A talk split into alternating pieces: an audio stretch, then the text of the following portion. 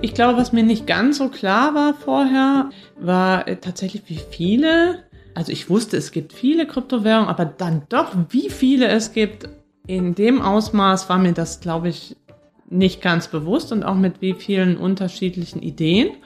Und was mir auch nicht bewusst war, oder nur so latent bewusst, ist, dass diese Kryptoszene doch so eine sehr abgekapselte Szene ist, die wahnsinnig in ihrer eigenen Sprache spricht.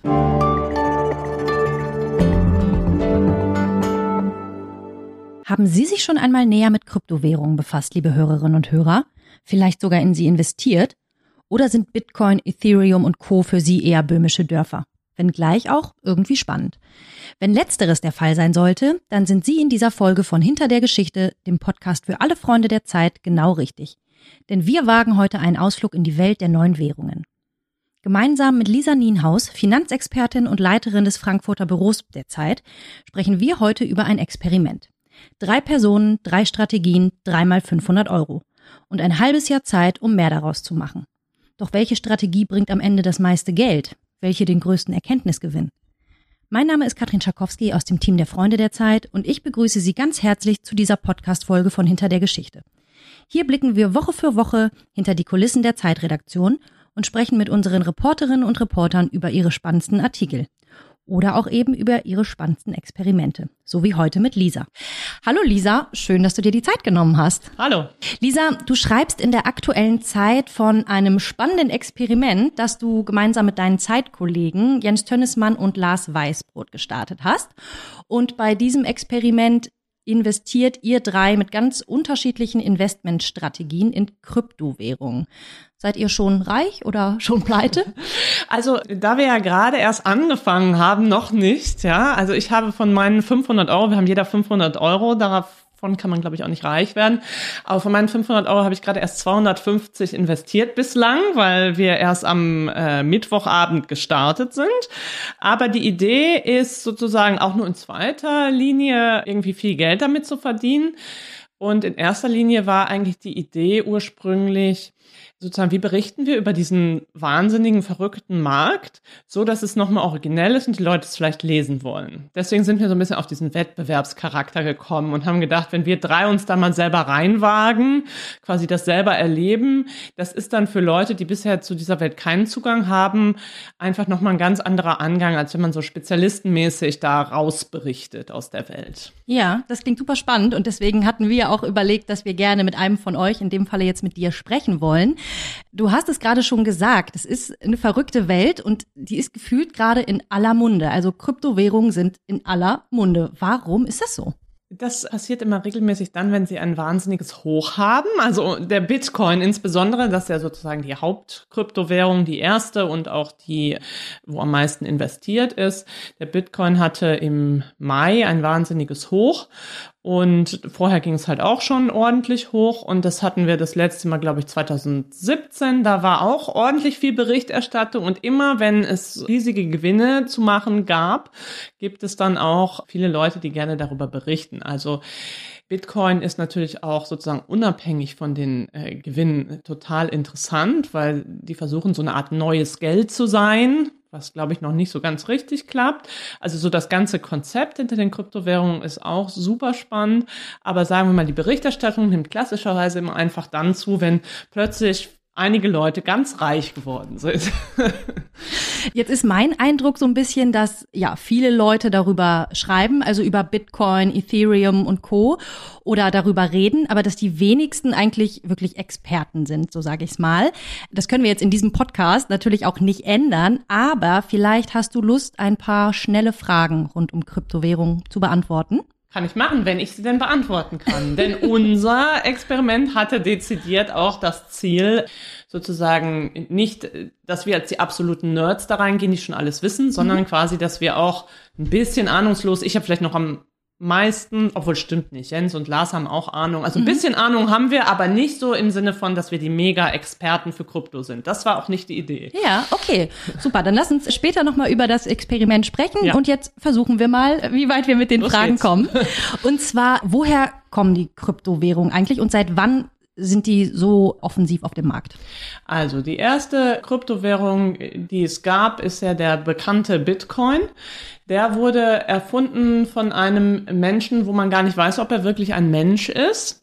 Satoshi Nakamoto. Okay. Man weiß nicht genau, wer dahinter steckt, hinter diesem Pseudonym ob da vielleicht auch mehrere Leute hinterstecken oder ob das wirklich ein Mensch ist. Der hat so eine Art Manifest geschrieben und dann damit auch diesen Bitcoin erklärt. Und was daran so wahnsinnig erfolgreich war, war eigentlich der Gedanke dahinter. Also der Gedanke hinter Bitcoin äh, und wieso das auch so viele Leute angezogen hat, ist, ich mache ein Geld sozusagen, ich mache neues Geld, digitales Geld, aber nicht im Sinne von, so wie wir es alle auf dem Bankkonto haben, sondern das funktioniert unabhängig vom Staat. Also nicht wie Euro wird von der EZB ausgegeben und von den Banken, sondern es wird quasi, es, es gibt Geld, das unabhängig von den staatlichen Institutionen und auch unabhängig von den Banken funktioniert. Und die Frage ist dann natürlich immer, wie schafft man Vertrauen in dieses Geld? Mhm. Weil die Notenbanken sind ja eigentlich diejenigen, die sind dafür da, eigentlich das Vertrauen herzustellen. Deswegen gibt es die. Und da hatte er halt eine ganz neue Idee und das ist eine ganz technische Idee. Das Vertrauen entsteht dadurch, dass man Vertrauen in die Technik hat. Ja. Und die Technik ist dezentral verteilt und kontrolliert sich, also es ist sehr kompliziert im Detail. Ich versuche es mhm. jetzt so ein bisschen oberflächlicher zu erklären, dass man äh, einfach das Konzept versteht. Ja, gerne. Die Computer kontrollieren sich gegenseitig. Also äh, es gibt überall auf der Welt Computer, die sich mit dem Bitcoin befassen und bestimmte zum Beispiel Mining machen, was bedeutet Bitcoin herzustellen oder auch verwalten, wer wem Bitcoin überwiesen hat. Und diese Computer kontrollieren sich gegenseitig. Die schreiben das alles in, man nennt das immer so schön, ein digitales Kassenbuch. Und die unterschiedlichen Computer kontrollieren gegenseitig, dass keiner da einen Quatsch reinschreibt. Ja? Mhm. Also so ist das vielleicht ganz oberflächlich erklärt, funktioniert das. Und die Leute haben, die in Kryptowährungen investieren, oder jedenfalls am Anfang, fanden diese Idee wahnsinnig spannend, mhm. dass quasi eine Technik etwas kontrolliert, was sonst Menschen kontrollieren. Man quasi Vertrauen in diese Technik hat. Und ein weiteres grundlegendes Ding beim Bitcoin, was ihn auch unterscheidet vom Euro, ist, dass er in seiner Menge begrenzt ist. Es gibt eine begrenzte Menge maximal an Bitcoin, die geschürft werden können und danach ist Schluss. Und das wie weit sind Euro wir da anders. jetzt? Wie weit sind wir da jetzt schon? Ähm, weiß ich jetzt nicht genau aus dem Kopf, aber es ist auf jeden Fall noch äh, was drin, ja. Und okay. äh, je nachdem, wie schnell das weitergeht, wird es auch noch eine ganze Weile dauern, bis die, bis die alle geschürft sind. Das äh, funktioniert so, also das kann man deswegen etwas schwer vorhersehen, weil es immer schwieriger wird. Mhm. Ja, also das, das ganze System ist so angelegt, dass diese kryptografischen Rätsel, die die Miner lösen müssen, um einen Bitcoin zu schürfen, die werden immer schwieriger. Es wird also ja. immer schwieriger, einen neuen Bitcoin zu schaffen, so dass man jetzt auch nicht so eine genaue Vorhersage machen kann, wie lange mhm. wird das jetzt dauern, bis die alle geschürft sind. Also ich kann es jedenfalls nicht. Vielleicht können es irgendwelche IT-Fachleute, ja, aber glaube ich auch nicht. Es ja. klingt auf jeden Fall super technisch und diese Technologie, die du jetzt auch gerade beschrieben hast, das ist die Blockchain-Technologie, richtig? Genau. Mhm. Und gilt die, weil du jetzt gerade immer vom Bitcoin sprichst, ausschließlich für den Bitcoin oder steckt quasi hinter allen Kryptowährungen diese Blockchain-Technologie?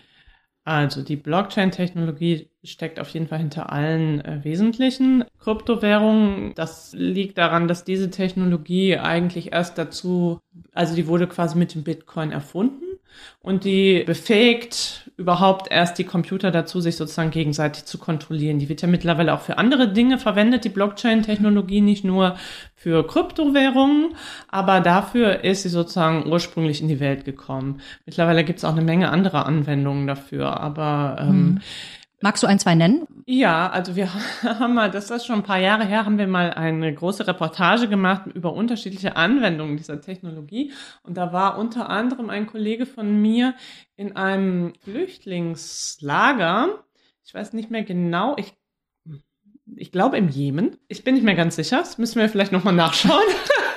Schreiben wir dann in die Show Notes. Genau. Ähm, ach, jetzt erinnere ich mich wieder. Es war im Norden Jordaniens, an der Grenze zu Syrien. Das waren syrische Flüchtlinge. Und da wurde das in diesem Flüchtlingslager verwendet, damit die Leute, die Flüchtlinge haben nicht mehr so wie früher üblich quasi Sachzuwendungen bekommen, sondern sie haben Geld bekommen aber sozusagen krypto, kryptografisches Geld sozusagen und konnten damit dann in einem Laden in diesem Flüchtlingslager mit ihren Augen bezahlen, also Iris-Scan. Ja, mhm. die brauchten also keine Geldbörse, nichts, sie brauchten kein Bankkonto.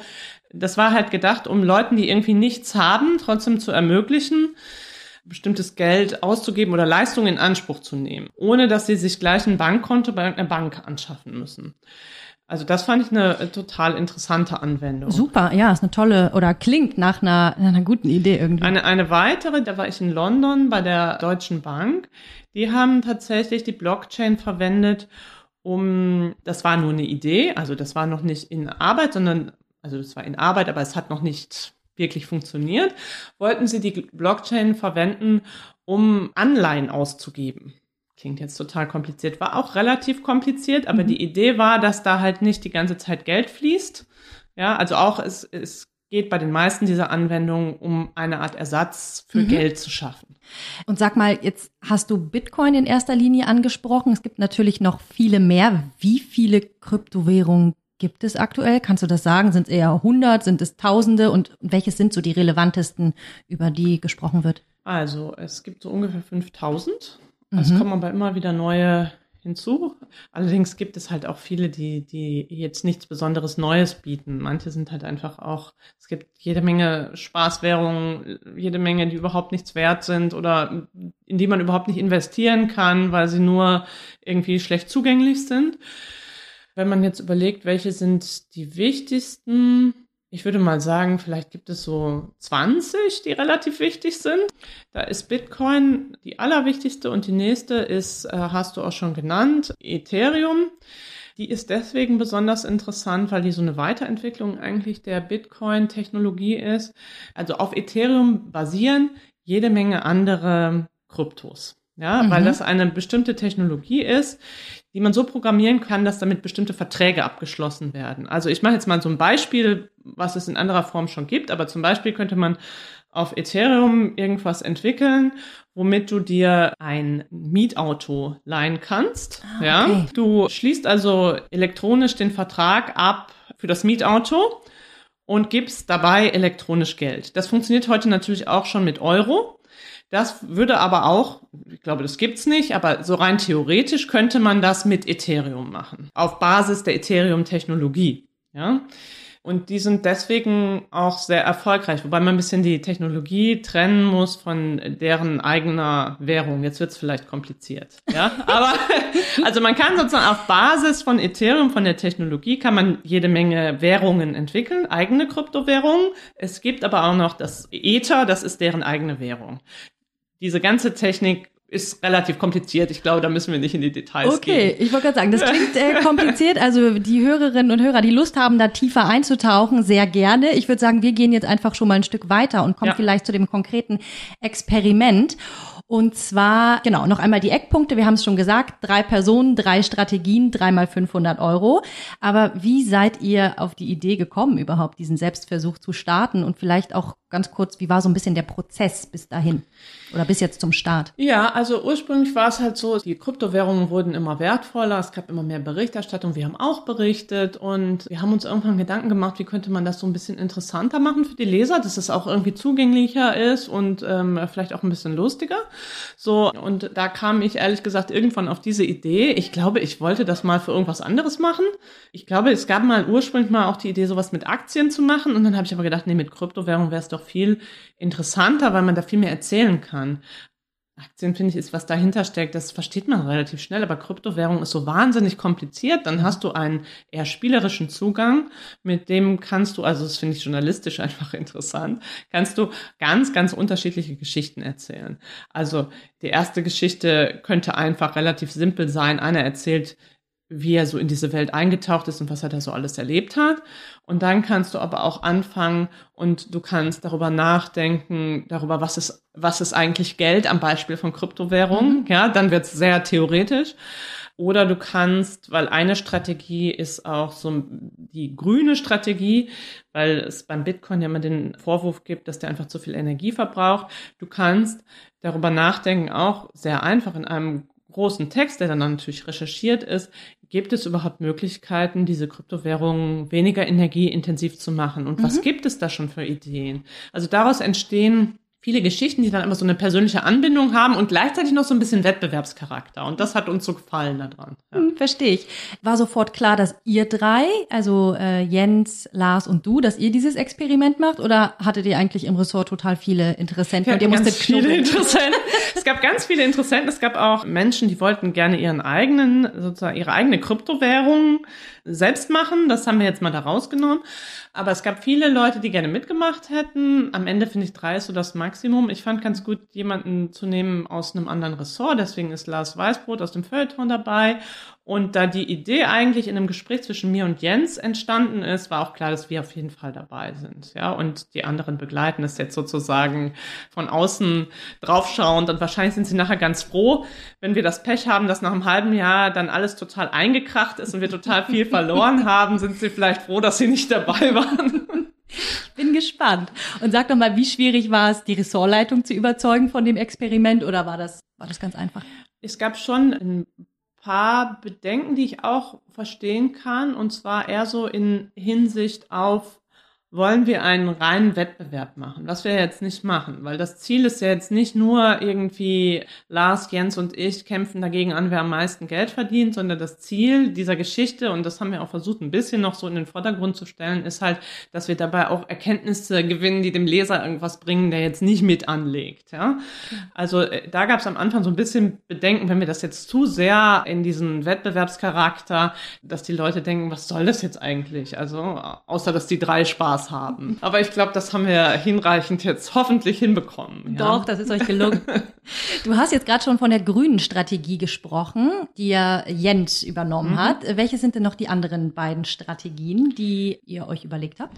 Ja, also ich mache die Strategie, dass ich den äh, sozusagen Krypto-Influencern folge, was jetzt sozusagen bekannterweise zum Beispiel Elon Musk ist, mit dem ich jetzt auch anfangen werde und versuche deren äh, Strategien im Kryptomarkt zu verstehen und dem auch ein bisschen zu folgen, weil er einfach viele Leute hat, die ihm folgen und ihm das auch nachmachen und man dann sozusagen, wenn man mit der Herde geht, auch durchaus was gewinnen kann. Ist natürlich auch gefährlich, wenn man immer ein bisschen zu spät dran ist. Gewinnt man nicht, sondern man äh, kann dann auch ordentlich verlieren. Also meine Strategie, finde ich, ist fast die gefährlichste. Man muss mal richtig gut aufpassen, dass man up to date bleibt. Ich will aber auch nicht nur Elon Musk, sondern irgendwann das so ein bisschen ausweiten. Es gibt ja noch sehr, sehr, sehr viel mehr Krypto-Influencer. Mhm. Aber mit dem fange ich mal an, weil er der bekannteste okay. ist. Magst du noch mal ein, zwei andere Namen nennen? Also wen gibt es da noch so? Mir die sind jetzt von den Namen her total unbekannt. Kennt die werdet man nicht. ihr nicht kennen. Nein. Ja, okay. Also, und auch ich weiß sie jetzt nicht auswendig. Ich habe mir ein paar rausgesucht. Aha. Die haben dann viele Follower, aber die sind nicht, das ist ja eine sehr abgeschlossene Welt eigentlich. Elon Musk ist einer der sozusagen wenigen wirklich bekannten Leute und der ist aus anderen Zusammenhängen bekannt, der mhm. da so öffentlich sich darüber äußert, wie aktiv er da ist. Dann die andere Strategie, also die dritte Strategie, ist dazu ergänzend. Die hat Lars Weißbrot sich zu eigen gemacht, die vielleicht, womit man am meisten gewinnen, aber auch am meisten verlieren kann. Das ist die sogenannte Shitcoin-Strategie. Shitcoins sind halt einzelne Coins oder Währungen, die sehr, sehr wenig wert sind, bislang. Und man sucht sich da möglichst vielversprechende aus. Das kann dann auch total abseitig sein, aber kann dann halt trotzdem sein, dass irgend so Coin, der irgendwie 5 Cent wert ist, dann demnächst 20 Cent wert ist und dann hat man wahnsinnigen Gewinn gemacht, wenn man einiges davon gekauft hat. Also das ist sozusagen die Möglichkeit, viel Geld zu gewinnen, gibt es da drin. Es gibt auch ein Beispiel, nämlich den Dogecoin. Das war eigentlich so ein Spaßcoin der auch super wenig wert war. Und dann hat sich unter anderem Elon Musk draufgesetzt, aber auch noch andere Leute. Und plötzlich ist der wahnsinnig hochgegangen und die Leute haben irgendwie 800 Prozent Gewinn gemacht oder irgendwie sowas. Ja, also es gibt sozusagen ein Einzelbeispiel, mhm. wo es mal extrem gut funktioniert hat. Und Lars versucht da noch weitere zu finden. Vor allen Dingen versprechen wir uns davon aber auch, dass das journalistisch sehr interessant ist, weil man dann einfach noch ein bisschen weiter rausgeht in die, in die weitere Welt der Coins und jetzt nicht nur die wichtigsten betrachtet, ja. wie das jetzt wahrscheinlich bei meiner Strategie eher der mhm. Fall sein Nochmal wird. in andere Sphären so ein bisschen ja, genau. eintaucht. Ja. Okay. Werbung. Diese Woche in der Zeit? Die Bücher des Frühlings. 16 Seiten blühende Fantasie. Von gefährlichen Liebschaften, einer Flucht auf dem Mississippi und magische Erzählkunst. Das Literaturspezial zur Buchmesse in Leipzig. Die Zeit, Deutschlands größte Wochenzeitung. Jetzt am Kiosk oder direkt bestellen unter zeit.de/slash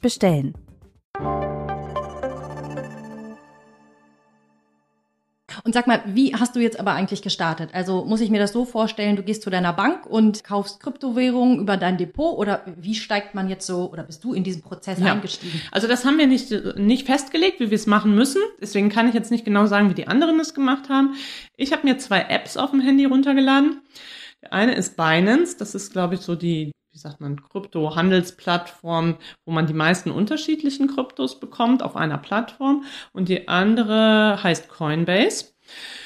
Und bei den beiden habe ich mir jetzt angeguckt, wie es funktioniert und habe jetzt zuerst jetzt mal auf Binance kann man quasi vom eigenen Konto Geld drüber überweisen mit einer ganz normalen SEPA-Überweisung. ja, also. okay. Und dann kannst du halt ab dann, wenn es dann auf dem Binance-Konto drauf ist, kannst du mit dem Handy oder auch an der, äh, am Computer halt Kryptos für den Wert kaufen und dann auch handeln.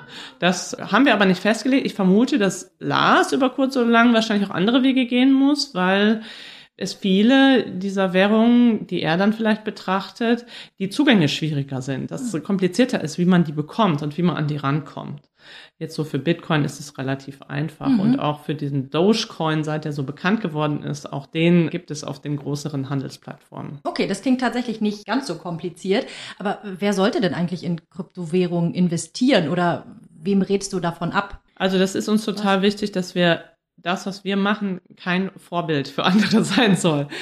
Weil ich glaube, dafür wäre dann jetzt auch nicht der richtige Zeitpunkt. Also ja. ich sag mal, wenn man plant, Geld mit Kryptos zu verdienen, also sozusagen, wenn das das Ziel ist, sollte man dann halt einsteigen, wenn sie runtergehen und nicht so wie wir einsteigen, wenn sie eigentlich relativ hoch stehen. Was wir jetzt auch machen, weil es einfach interessant in diesem Moment ist. Ja, also das ist ja ein, eher ein journalistisches Interesse, wieso wir da reingehen, als ein Geldverdienen-Interesse.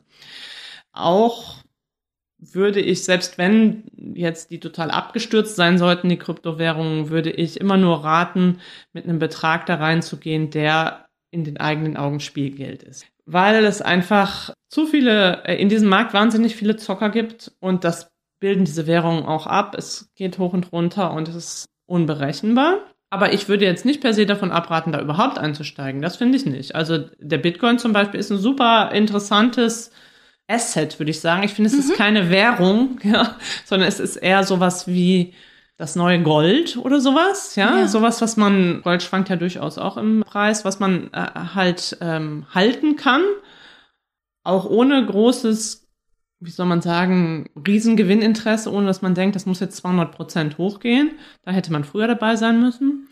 Einfach als Ergänzung. Aber irgendwie sein ganzes Geld in Kryptos zu stecken, das ist wirklich dann wirklich was für Leute, die erstens ständig informiert sind und dann auch per se ein bisschen Zocker sind. Also ich äh, würde das keinem empfehlen. Okay, ja spannend.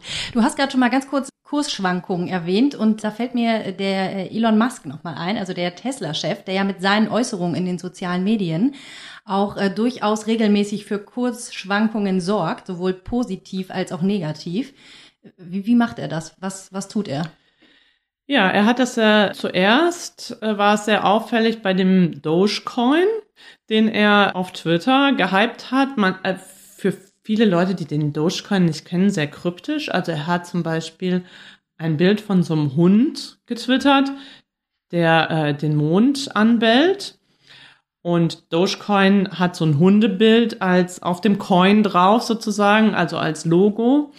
Und hat dann darüber geschrieben, Doge, also D-O-G-E, also Dog mit einem E hinten dran, mhm. barking at the moon.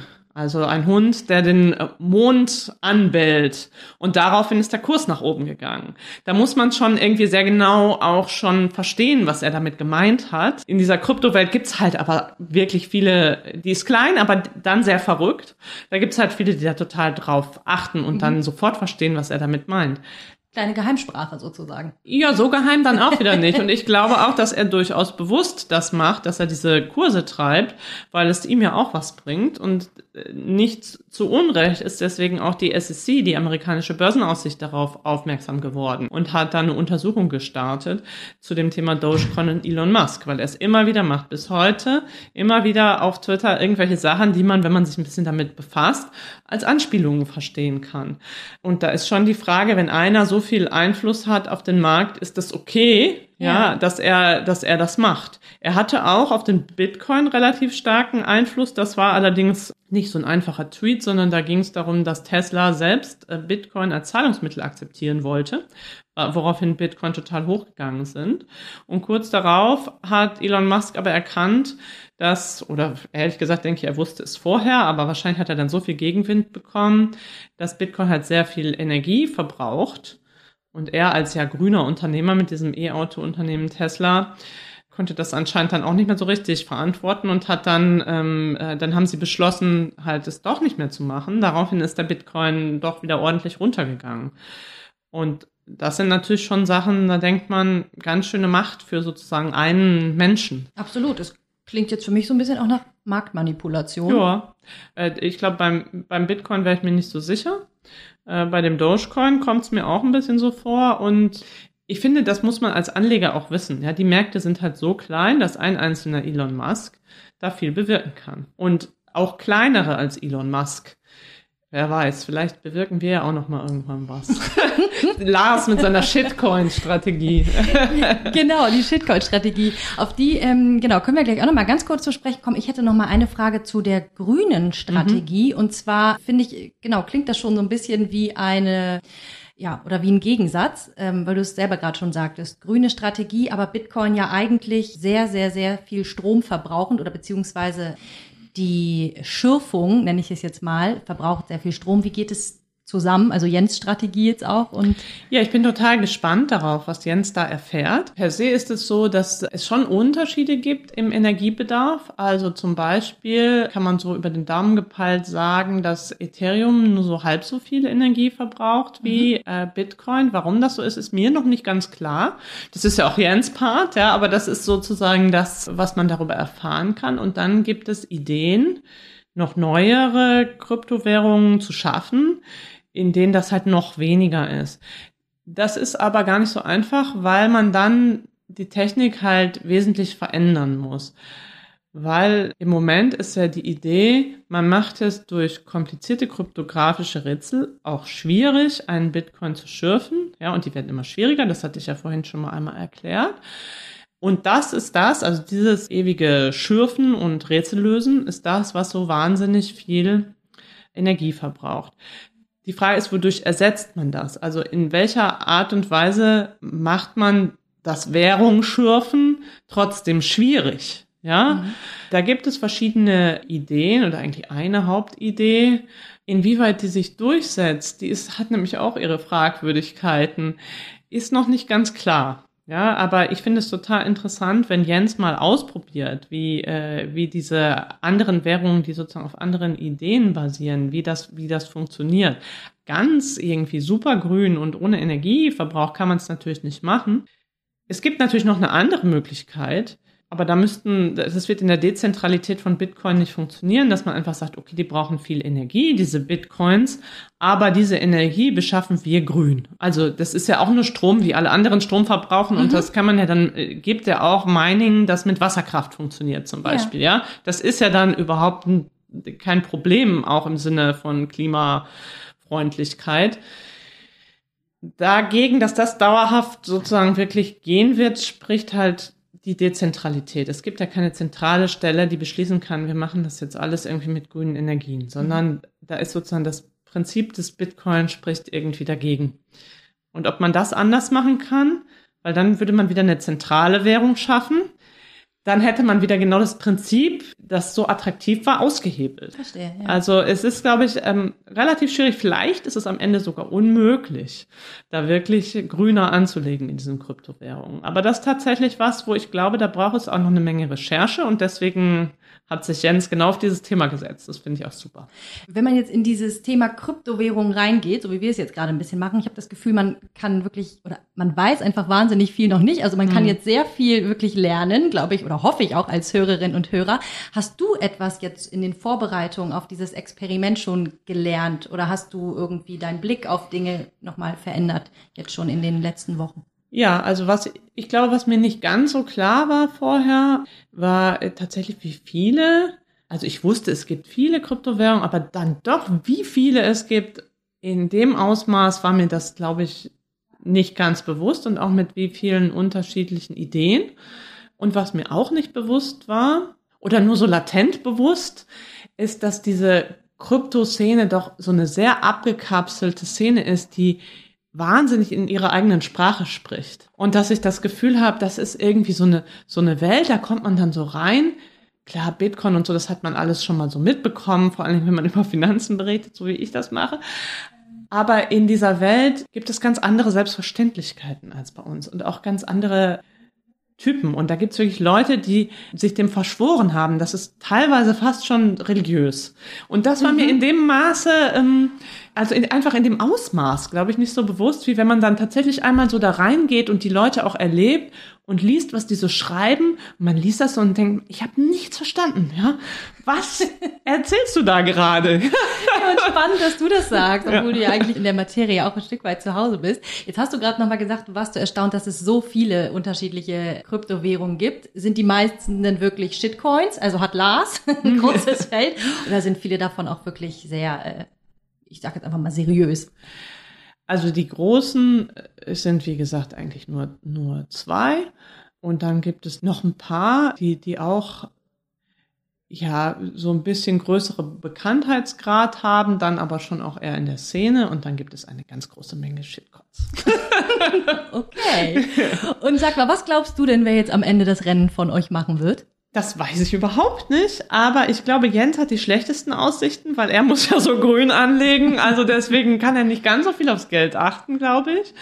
Und Lars hat zumindest das größte Potenzial, entweder ganz oben oder ganz unten auszukommen. Bei mir wäre das wahrscheinlich eher so der, der solide Mittelwert sein, ja. Ich fürchte, mhm. ich, also entweder ich gewinne, weil Lars sich total verhoben hat, oder Lars gewinnt, weil er einen Glückstreffer gelandet hat. okay, und das wissen wir im Dezember diesen Jahres, richtig? Bis dahin läuft das Projekt. Genau, Ende Dezember. Okay, und, und wie geht's jetzt konkret weiter? Was sind so die nächsten Schritte? Werdet ihr regelmäßig auch in der Zeit darüber berichten oder was ist die Idee? Genau, die Idee ist jetzt nicht jede Woche darüber zu berichten, das finde ich auch zu viel, sondern so vielleicht alle zwei, drei Wochen, jetzt so vom Gefühl her. Und dann tatsächlich Artikel zu machen, die auch so für sich stehen könnten wo dann sozusagen erstmal jeder einzeln von uns schreibt aus seiner jeweiligen Strategie heraus. Wahrscheinlich fängt Lars an, dann weiß ich noch nicht, entweder Jens oder ich, wo dann aber immer so ein Kästchen oder so drin ist, wo man sehen kann, wo stehen denn die anderen gerade. Ja, mhm. weil das ist ja dann interessant. Man möchte ja, wenn man darüber liest, auch noch wissen, wie, wie, wie haben sich die anderen bislang geschlagen. Ja, unbedingt. Ja. Also so ist die Idee und natürlich werden wir dann irgendwann uns auch nochmal zusammenschmeißen, aber erstmal sozusagen äh, jeder berichtet aus seinen doch sehr unterschiedlichen Welten einzeln. Und äh, angenommen den Fall, am Ende fahrt ihr wirklich Gewinne ein mit eurem Experiment. Was passiert dann mit denen? Habt ihr euch darüber auch schon Gedanken klar, gemacht? Klar, klar. Darüber haben wir uns Gedanken gemacht und die Gewinne äh, würden wir spenden, wenn wir denn welche haben. An wen wissen wir noch nicht so genau, hängt vielleicht auch ein bisschen davon ab, wie viel es ist und ob es überhaupt irgendwas ist. Mhm. Ja. was wir natürlich sehr hoffen. Äh, aber uns war das sehr wichtig, damit das nicht so irgendwie so rüberkommt, wie drei Zeitredakteure versuchen mal Geld zu verdienen, dass wir sozusagen die Gewinne dann nicht an uns selbst ausschütten. Ich drücke die Daumen, dass da ordentlich was zusammenkommt und dann für den guten Zweck gespendet wird. Liebe Hörerinnen und Hörer, das war es auch schon wieder mit dem Podcast Hinter der Geschichte. Wenn Ihnen diese Folge gefallen hat und Sie vielleicht sogar Lust haben zu erfahren, wie es mit diesem Experiment weitergeht, dann schreiben Sie uns doch eine E-Mail an freunde.zeit.de und vielleicht rufen wir uns ja gegen Ende des Jahres noch einmal zusammen, Lisa, um zu hören, wer gewonnen hat und welche Erfahrungen ihr gesammelt habt. Ja, das wäre super. Toll. Dann sage ich jetzt nur noch auf Wiederhören bei einer der nächsten Ausgaben und tschüss, liebe Lisa, danke, dass du da warst. Tschüss.